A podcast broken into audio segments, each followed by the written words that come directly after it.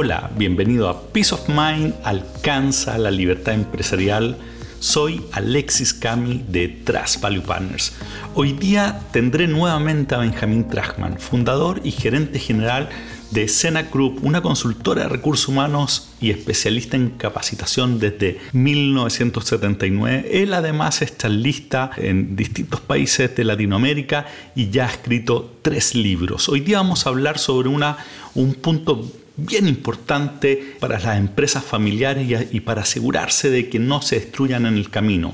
Es un tema que a mí me apasiona harto y Benjamín tiene bastante experiencia en esto, así que acompáñame en esta nueva conversación con él.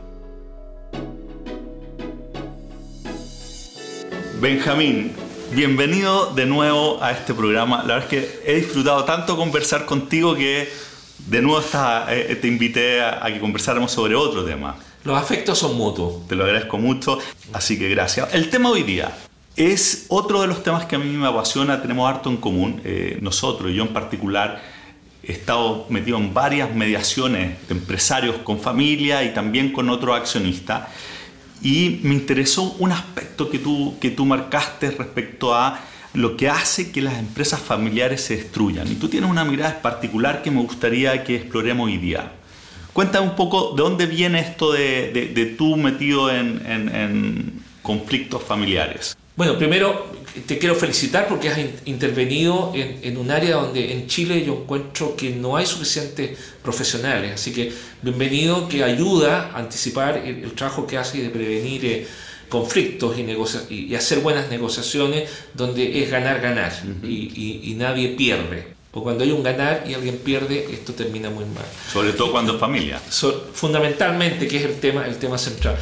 Eh, lo primero que yo vengo de una familia donde mi, mi, padre tenía una fábrica de confecciones, y cuando yo era chico, 8, 9, 10, 12 años, me llevaban obligado al negocio de la fábrica, cosa que por supuesto no me gustaba y que hoy día agradezco, porque forma parte de la, a lo mejor de poder hablar este tema hoy día, y donde yo tenía que dar vueltas, hacer boletas, etc. Entonces, bueno, crecí viendo lo que significa vivir en, un, en, un, entorno de este tipo. Vi que alguna tía trabajó como jefa de taller, eh, y esto me, se me viene a la memoria ahora, y también esto no terminó bien. Eh, a pesar de la buena voluntad de, de mis padres, eh, finalmente la, la, relación terminó dañándose, lo que por supuesto a mí desde lo pequeño me, me, me apenó muchísimo. Eso por un lado. Por otro lado, dentro de la familia de mi madre, también me ha tocado ver eh, eh, conflictos que finalmente hay hermanos que terminan los tribunales eh, disputándose cosas que no tienen ningún sentido y que está más ligado a los egos, a la lucha por el poder, más que realmente el sentido de salir adelante juntos. Entonces esto destruye valor y destruye a la familia, porque no solamente estamos hablando de un tema de, económico, estamos hablando de un tema donde cuando tú dañas la historia familiar, hace que los, los primos no se hablen y, que tú te encuentras con alguien que te pregunta y dice, oye, ¿qué eres tú de tal persona? Y dice, no, no, no tengo idea, no sé de ello, se pelearon hace dos generaciones atrás, no tengo ninguna información sobre eso. Y eso daña la historia de las empresas y de las familias fundamentalmente. Entonces, ahí viene el, digamos, el, el ADN. Y después la vida me, me ha llevado a, a intervenir en muchísimos casos que podemos ir comentando durante, durante el programa. Yo lo que veo, y también aquí a lo mejor yo te contrapregunto, que, yo lo que veo es que por supuesto se hace muy bien el protocolo de sucesión. El protocolo familiar y todo lo que yo, toda la parte más, más documental y, legal, ¿no? Eh, exactamente, donde hay un pacto de accionistas, por ejemplo. Y se cree que con eso se está listo. Cuando hay que armar un directorio, se hace un directorio que puede ser familiar totalmente o puede ser eh, una mezcla entre, entre lo familiar y, algún, y, directores independientes. Y eso se cubre, se cubre muy bien, se protocoliza. La, la, familia dice, tenemos un protocolo, tenemos resuelto el tema del directorio. Pero lo que yo he descubierto en esto es que donde no se trabaja, no se hace absolutamente nada, y es bastante obvio, es que no se considera también el ocuparse de las emociones y de las relaciones interpersonales. Tremendo punto el que tú estabas diciendo, porque al final tú puedes llegar a una solución que es 100% racional, pero se bloquea porque hay temas emocionales que están debajo de la alfombra que son muy difíciles de, de, enfrentar. Entonces la pregunta, y, para centrarnos en el tema, sobre todo los afectos, que yo entiendo que es lo que tú estás diciendo detrás, porque tiene que ver mucho con eso, ¿no? De cómo se perciben uno a otro y, cómo, y, el sentirse querido por el otro, etc. ¿Cómo enfrenta eso cuando ya tú ves que el, que el conflicto está empezando a, a, aparecer? Bueno, ahí, ahí entran personas como tú, o eventualmente como yo, en que alguien de la familia, que puede ser el creador o algún hermano o alguien, pide ayuda. Y entonces te dicen, mira, estoy viendo que tenemos todo el tema legal resuelto, está súper armado, está súper estructurado, pero yo veo que tengo hijos que no se llevan muy bien, o tengo primos que no se llevan muy bien, tengo... Entonces, yo diría que lo primero es pedir ayuda. Si lo dejas debajo de la alfombra, como tú dices, es fatal. Y eso porque lo que yo he visto es que incluso personas que tienen, eh, pues, eh, me ha tocado situaciones donde hay, hay cuatro familias y cada una de esas familias tiene herederos, donde uno tiene el 22%, otro tiene el 11%, etc. Y el que tiene el 11, tiene el 12, que no tiene ninguna influencia, hoy día puede recurrir a la justicia. Hace el año pasado se aprobó una ley donde yo puedo eh, acusar de administración fraudulenta sobre ninguna base. Entonces yo puedo llevar a mi familia con ese porcentaje que tengo a demandarla y a, generar, y a generar un conflicto que si está todo bien hecho y está, es honrado la administración y está todos los papeles en regla, lo único que va a hacer es dañar todo. Porque además esto se filtra, los bancos se enteran, cuando los bancos sabemos se enteran que hay problemas, no te quieren prestar plata. y entonces, la destrucción de valor es, enorme. es enorme. Entonces lo que hay que hacer ahí previamente idealmente cuando todavía no, no han muerto los fundadores, es de generar espacios de conversación y metodologías que permitan hacer acercamiento. Porque cuando tú y yo eh, no tenemos comunicación, entramos en la sospecha. No sé en lo que estarás, no sé qué está ocultando, probablemente algo está haciendo, está sacando plata por algún otro lado, desconfío de ti. Ahora, eh, yo he creado, a ver, más que he creado, quiero, quiero regalarte a todos los auditorios. Yo los invito a tomar una hoja de papel, de ponerse al centro uno y poner las distancias emocionales que tengo con cada uno de los miembros de la familia involucrados en el negocio o en la sociedad. Y hace un par de semanas atrás me tocó intervenir porque estoy hablando con cada uno de los involucrados, incluyendo el que tiene el 11% que ha sido el más combativo y es el que finalmente puede generar más problemas. Entonces le pido que él ponga la distancia entre él en un dibujo y su familia. Y al ver esto, claramente hay, eh, son siete personas, él tiene cuatro, con cuatro cercanías, pero hay dos que los pone, los pone muy lejos. Por lo tanto, ahí hay un problema y hay un tema que va a haber que resolver. Cuando yo voy a una de estas personas que está puesta lejos, en otro día, porque además hay que mantener, y tú lo sabes, los secretos de las conversaciones, donde tú tienes que ser absolutamente imparcial y tienes que ser absolutamente confiable, porque es la única manera que esto funcione. Y entonces voy donde esta persona que fue colocada bastante lejos y le pido que haga el mismo ejercicio, que él se ponga y ponga a todos los familiares, cuando él pone todos los familiares, esta persona con la cual yo hablé la semana anterior no aparece. Ah, entonces yo le digo, ¿y dónde está Roberto? No, me dice que yo no tengo nada con Roberto. Y ahí se, ahí se te prende una luz gigante de, un conflicto que se viene. Y se va a ir de todas maneras. Entonces, bueno, ya por lo menos te he identificado, tú me dices, oye Benjamín, sí, es que lo que pasa es cuando tú hablas con las personas en privado, además cuando, yo, cuando hacen esto yo habitualmente le digo que voy a hacer una gestión y los dejo solo, los dejo para que piensen, que no esté la cercanía de la intimidación de esto. Y esto lo puedes hacer con cualquiera de la familia, tú lo puedes hacer con tu familia. Y sentarte a pensar en las distancias emocionales que tienes con cada uno te permite desarrollar estrategias. Por ejemplo, empezar a invitar a, un almuerzo una vez al mes para generar cercanía. juntarnos a tomar un café y dice, mira, nos vemos hace mucho tiempo, quería saber de ti, quería saber de tus hijos. Porque además yo le pregunto a, la última persona ¿qué, qué, es de los hijos de la otra persona, no sabe nada. Son socios, forman parte, lo estoy colocando como un extremo.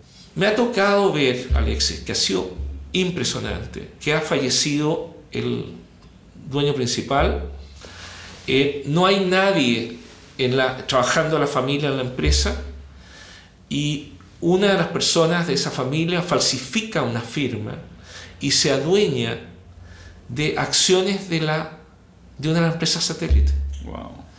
Y son hermanos. Entonces realmente esto es un tema que yo creo que tenemos que colocar sobre la mesa. Y el hacernos los lesos va a destruir valor de todas maneras. Benjamín, y cuando ya, ya está el conflicto, cuando ya está apareciendo, ¿Se puede hacer algo con respecto a esto? Por eso estamos hablando, son, son procesos bien profundos. Eh, acá yo, yo, entendería, entendería que lo que has sentido es, eh, ok, yo soy dueño de la empresa y estoy, me estoy adelantando a lo que viene y hago este ejercicio y me doy cuenta que se va a venir un problema, bueno, tengo años para, para solucionarlo, pero ya cuando está el conflicto, ¿qué se puede hacer? Bueno, ahí entran personas como, como, como tú o como yo, eh, a mí me tocó... Eh, pero solucionar, perdona, pero, pero, pero... Sí, ¿cómo? ¿Cómo, cómo bueno, ahí hay que ver, hay, varios, hay varias posibilidades, hay varios mecanismos. Uno que tú vayas donde una de las personas y le diga, mira, yo quiero ayudar, escríbeme por favor eh, qué, cuáles son tus aprensiones, tus preocupaciones, etcétera, respecto a la persona A. ¿Cuáles son tus inquietudes? cuáles son tus afectos o desafectos de la persona, y entonces escribimos y le tomamos una foto de qué está pasando de A respecto a B, o respecto a C respecto a D. A lo mejor hay más de una hoja. Y después tú vas a donde la otra persona y le pides que escriba, etc. Entonces tú te vas y haces un análisis de dónde, qué está ocurriendo, cómo se están moviendo las fuerzas, qué está pasando. Eso te diría que es una primera, Pero, una primera aproximación para es que no tienes otra forma de... el, punto, el punto que quiero hacer, por, me, ha tocado verlo también, ¿no? Eh, es cómo compones temas de afecto en corto plazo. Eso, eso, sí. O, tienes que irlo, llevarlo a algo transaccional y decir, ok, pongamos dónde ponemos la raya, pero, pero dejas el tema... Sí. Bueno, eh, a ver, eh, es que no hay una sola fórmula, y tú lo sabes. No hay una sola fórmula, hay que ver quiénes son los actores. Y hay veces que esto no es posible arreglarlo. Mm. Yo conozco dos primos que si hubiera un arma sobre la mesa, cualquiera de los dos podría tomar el arma y matar al otro. Y ahí no tienes ninguna posibilidad de resolver nada. no tienes ninguna posibilidad de resolver nada. Y lo he visto. Por lo tanto, esto tampoco se trata de que está la fórmula mágica. Eh, el, el, fundador, los fundadores, etcétera, tiene una responsabilidad que va más allá de la cosa financiera. ¿En qué momento debería verlo él? Eh, ya, ahora, con esta idea que se siente y haga un que lo haga ahora mismo, que lo haga ahora, no es cuando está pensando que estacione el auto en una en una bomba de benzina y lo deje ahí a la vista y que no quede ahí dando vueltas. No es un problema legal, es un problema afectivo que es mucho más difícil de, de resolver. Pero también yo tengo una cosa, me ha tocado intervenir en casos donde hay una sociedad donde hay varios socios, 50 y 50, y ha habido una sociedad armoniosa, donde se ha ganado suficientes recursos, donde todo está bien y todos son sonrientes. Y de repente uno de los grupos aprovecha un resquicio legal para adueñarse el 51% de la empresa y deja el 49% fuera. El 49 decide que va a iniciar a contratar los mejores abogados, etcétera, etcétera, etcétera, etcétera. Y alguien me pide que yo dé una mano en esto antes de entrar en los juicios. Y entonces yo me voy a conversar con el presidente del otro grupo y le digo, mira, todo esto ha sido fantástico. Han ganado plata por años. ¿Por qué no honrar el pasado? ¿Por qué hacer esto? ¿Por qué lo hicieron? ¿Qué hay detrás? No, lo que pasa es que hay una cláusula que dice que los hijos no pueden entrar a la sociedad. Y yo tengo varios hijos y unos estudiaron X y, y yo quiero que ingresen. Y yo por eso me adueño de la sociedad. Mm. Entonces, bueno, o sea, el tema pasa porque tú quieres que tu hijo entre y hay un... No, ok, bueno, entonces sentémonos a conversar y veamos cómo lo resolvemos. Y al final la conclusión fue que un grupo le comprara al otro, que se pusieran dos sobres que hicieran, hubieran em- empresas que, que, eh, que evalúen esto, gente especializada, y que digan, esto vale tanto. Y bueno, y cada uno ve cuánto, si quiere pagar lo que vale o quiere pagar un plus más. Bueno, se pusieron los sobres, había acuerdo que se respetaba el acuerdo, y un grupo compró al otro. Y se solucionó todo. O sea, aparecen, eh, por eso que no hay fórmula, y tú lo sabes, aquí se requiere tener experiencia, calle, para poder, para poder eh, resolver esto. Pero hay muchas ocasiones, tienes razón en que esto, pero si yo tengo la posibilidad de resolver esto y no dañar de por vida, cuando tú te encuentras en un matrimonio, en una fiesta con alguien que es de tu familia, Claro. y tienes que pedir que te sienten en otra mesa, y cuando todo el mundo sabe, pero ¿sabes lo más grave de todo, Alexi?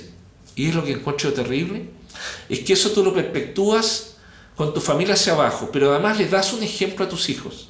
Si tú te peleaste con un hermano y tú quieres a tus hijos, existe una posibilidad súper alta que tus hijos se peleen entre ellos y cuando tú quieras intervenir decir no, no, no, no, no, no, no, no, no, no, mira lo que tú hiciste con tu hermano con tu hermana y tú me vienes a pedir que yo haga, Tú fuiste no el tienes modelo. autoridad, Tú fuiste el modelo. eh, Tú fuiste el modelo. Y entonces yo creo que cuando tú ves esto, en lo personal, yo prefiero perder un 10% que, me- que si tengo que, resolver familia. que destruir a la familia. Es el precio Bueno, que- hace poco justamente me, me comentaba alguien que le, le- le pasó, le pasó que estaba invitado a, a- un matrimonio muy cercano y le dijeron lo tienen que desinvitar porque o si no el otro pariente que era más que, que- que era relación de sangre no iba a ir.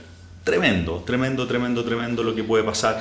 Increíble como, como porque todas estas cosas uno puede decir bueno en los negocios pasa que uno va y hace cosas por atrás y se queda con el 51 pero cuando estamos hablando de la familia como que esto eh, eh, eh, el, y por problema eso ahora tú me dices, yo, yo te muestro, esa es una opción. Lo otro es que alguien tiene que tomar la iniciativa de acercar, de acercar, invitar a, a- a- a un, a un almuerzo, a una comida, y pasan tres o cuatro meses y no voy a esperar que me inviten, porque ah, cuando ellos me inviten yo voy a devolver la comida. No, no, no, yo sigo teniendo claro el bien superior. Porque yo no quiero que mis hijos vean que yo me peleé con un hermano, porque eso tiene un costo que va mucho más allá de los negocios. Benjamín, y esto, y esto en tu experiencia, ok, yo soy el dueño de la empresa, lo hago con la siguiente generación. ¿Cuántas generaciones aguantan? Porque de hecho, si uno mira la estadística, el otro día, no, no me acuerdo el número, pero la, la cantidad de empresas que se destruyen entre la tercera y la cuarta generación es brutal. Sí. ¿Aguanta tercera generación o esto, Ah. o esto, eh, o esto es para... Mira, yo. Perdón, solamente Sí. para cerrar la idea, pues, hablaba con un empresario que está en la sexta generación y me decía que la clave del éxito fue que ya en la sexta y, y- y pasando a la séptima ya no eran familia, eran accionistas. Sí. Bueno, es- eso es una, es es una muy buena solución, pero va a depender de, de- de- Volvemos a cuáles son las posibilidades que tengo, las opciones. Yo creo que una de las pocas posibilidades que hay para llegar a la sexta generación es que la empresa esté profesionalizada y que las empresas sean y que la gente sea accionista. Pero también hay, hay temas de equilibrio, desequilibrio, o sea, de repente hay familias donde alguien es mayor o es menor o es el del medio y alguien fue especialmente favorecido por los padres y eso entonces genera resentimientos, entonces, eh, digamos, pero es una responsabilidad de los padres, pero si yo puedo hacer acercamientos con, con mis hermanos, entonces, bueno, doy el paso. Eh, también yo he sido bastante duro, Alexis. Un- un- en una ocasión me pasó con, con un... eh, fallece el, el- fallece el, el- el creador de la empresa fundador. y su señora, que trabajaban muy bien juntos y que armaban equipo, y sus dos hijos. Y entonces fallecen. Y siempre hubo armonía. Eh, siempre hubo, digamos, hubo, se trabajaba en equipo, etc. Y en un momento determinado uno de ellos me llama que por favor le, ayude. Y nos tomamos un café en un lugar y cuando yo llego, él me presenta y le dice a la hija, Benjamín es una de las personas más positivas que yo conozco. Siempre encuentra la hebra para entrar. Y entonces cuando te lo presento, qué sé yo, yo la saludo. Y entonces le pregunto, eh, entonces me dice, y la acabo de incorporar a la empresa. Y entonces, ah, le dijo, qué bien, qué sé yo, ¿y en qué puesto la pusiste? En, el área financiera. Ah, qué bueno, qué interesante. Le digo, ¿qué formación tú tienes? Soy periodista. Entonces, yo lo miro a él le digo, estás cometiendo un error. Él se desfigura, su hija más me odia en ese momento. Y entonces él para, me dice, fue a hacer un curso de, de seis meses de finanzas. Le digo, con la tremenda empresa que tú tienes, ¿tú crees que ella, con la formación que tiene, con seis meses de finanzas, va a poder llevar adelante? Esto es un error gravísimo. Ella va a perder y tú vas a perder. Hasta ahí llegó la conversación. Se enojó conmigo, ella también se enojó conmigo, y varios meses después él me llama y dice, Benjamín, tomamos un café. Me dice, tenías toda la razón. Fue un grave error. Además, en esa ocasión yo me aventuré y le dije, mira, ella es capaz, pásale plata porque hay suficientes recursos para que monte un negocio, para que experimente, para que aprenda en otro lado. Y por último, se lo dije así, es más barato que le pase que el sueldo se quede en la casa a que ella entre a la empresa al área de finanzas. Bueno, me junté con él, me contó lo que había pasado, etcétera, y me dijo, no sé qué hacer, Benjamín. Le digo, mira, ¿sabes? Yo creo que ella tiene condiciones para la parte comercial. Yo creo que ella tiene, eh, como periodista, más tiene el ADN, etcétera. ¿Por qué no la pruebas en el área comercial? Y la pone en el área comercial y ha sido un éxito. Lleva ya cinco años trabajando ahí. ¿Pero qué pasa? ¿Pero qué pasa? estamos hablando ya, la, entre la primera y segunda generación lo conversamos, de segunda a tercera ves está difícil, está difícil. y ves que hay miembros de la familia que están, pero en realidad no lo hacen tan bien. Bueno, es que yo creo, yo creo que bueno, ahí hay que, ahí hay que sentarse, hay que hacer evaluación 360, hay que ver si, digamos, en qué posiciones están. También la gente puede aprender. Hay, hay empresas de familia que lo hacen súper bien y preparan realmente. Hay una empresa que yo conozco donde todos los que ocupan puestos son personas que han estudiado un posgrado, un MBA en Estados Unidos. son son parte del protocolo de las condiciones para entrar. Claro, exactamente. Eso, eso garantiza, no, pero por supuesto hay una decisión también de familia. ¿Quieren? Quieren, porque además eh, en este caso ellos son la cuarta, la cuarta generación. Y la cuarta generación tienen la preparación necesaria, son gente que ha estudiado afuera, etc. Pero además han logrado crear, por eso te digo que esto tiene una multiplicidad, tengo un gran desafío para escribir el próximo libro, porque quiero escribir sobre esto. ¿Va a ser, va a ser este el tema? Sí, definitivamente va a ser este, donde ellos han creado algo que es fantástico. No tienen gerencia general. Todos los libros de administración dicen que hay que tener un gerente general. No lo tienen. Hay un director comercial hay un director de operaciones y hay un director de finanzas. Tú sabes que nosotros hacemos mucho eso. Le ah, llamamos un management board, que, es la gerencia general repartida en, en, un Pero si tú lees los libros, si tú lees los libros, dice que eso no se puede hacer. Entonces también hay que tener la flexibilidad, porque además con lo que está pasando hoy día en el mundo, yo creo que tenemos que ser capaces mm. de inventar nuevas formas, nuevas formas, de, de trabajar. Tú sabes que una, una idea, por lo menos un fenómeno que, yo he visto cuando he, he trabajado con padres, con hijos, que tiene que ver, calza mucho con lo que estás diciendo tú, que, que el padre cuando mira hacia abajo, mira una familia, son sus hijos. Pero cuando los hijos miran, dice, cada uno es a su vez una familia. Es decir, la mirada desde arriba hacia abajo es muy distinta que la de abajo, de, la de desde abajo. Entonces el papá dice, dice, o la mamá dice, acá esto somos una familia, nunca va a haber problema pero abajo son todos familias independientes que están mirando para el otro lado y dice, yo tengo que defender la mía. Entonces, efectivamente, si, si, si el, el, afecto no se pasa a la siguiente generación, ya está la posibilidad sí. del conflicto. El gen está. Mira, fíjate que es interesante lo que tú, lo que tú planteas. A ver, primero también hay algo que tiene que ver eh, con, con, yo, suena un poco esotérico, pero yo he estudiado constelaciones familiares y organizacionales. Los padres el padre o los adultos son los que tienen la responsabilidad de resolver esto. Ellos son los que tienen el, poder, no de los hijos hacia arriba. Es el padre el que tiene que tener claro, y me ha tocado darle coaching a padres donde, digamos, vinieron porque el hijo era, entre comillas, no, no, no estaba al nivel de él, nunca estar al nivel de él, pero tiene otras competencias, mm. tiene otras habilidades. Entonces, cuando el padre está diciendo, no, pero es que tú no lo haces bien, es que tú qué sé yo, entonces no lo deja desarrollarse. Mm. Entonces, me ha tocado tomar al hijo y, en, la cuarta sesión le llamo al padre, yo te necesito acá, a ti, a sola. Y dice, ¿sabes una cosa? El problema no es tu hijo. El problema es tú que no te estás haciendo cargo, no estás haciendo mal. Le estás dañando la autoestima, digamos, no, le estás, no lo estás empoderando y tú pretendes que él se haga cargo. Cuando él toma una buena decisión, tú lo único que haces es criticarlo. Entonces, bueno, aquí hay trabajos de, de, de, coaching para, para trabajar con el padre trabajar con el hijo.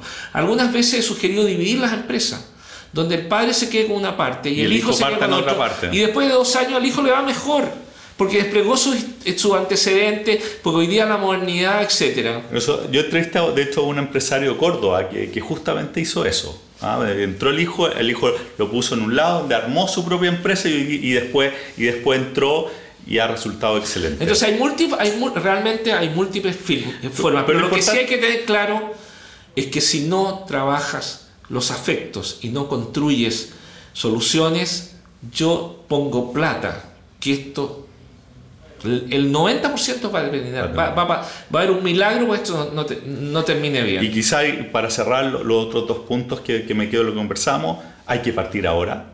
o sea, no, esto no es para más adelante, hay que hacerlo ahora ya. Y tercero, es responsabilidad de los padres que asegurar que la siguiente generación eh, pues esto funcione y no dejarle el problema a ellos. Ahora, hay una fórmula también, eh, digamos, que, que, es interesante, que también es bueno para que tus auditores la tengan presente, es que tú contratas externamente a, a un coach, una empresa, etcétera, y te vas un fin de semana eh, porque hay que trabajar, por lo tanto no podemos cerrar ni la fábrica ni la empresa, están todos trabajando y te vas un día sábado en la tarde o te vas un día domingo o buscas un lugar idealmente donde duerman y organizas una actividades y dinámicas que permitan generar puentes entre ellos.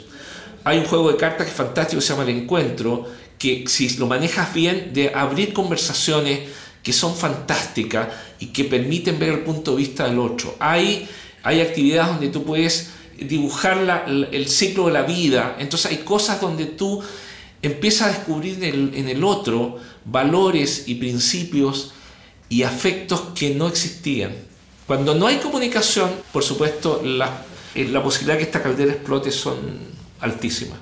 Muchas gracias de nuevo, Benjamín. Yo te agradezco mucho la, la invitación y, bueno, y el pimponeo. Y tú esperamos. Mucha, tú, mira, eh, de repente tú podrías ser, ponerte, no sé, Alexis A Alexis B, entonces tú preguntas y te cambias de asiento y contestas. Digamos, creo que tienes los, tienes los, eh, eh, tienes la experiencia como para que te autoentrevistes. Puede ser un buen desafío. Esperamos tu próximo libro. Muchas gracias.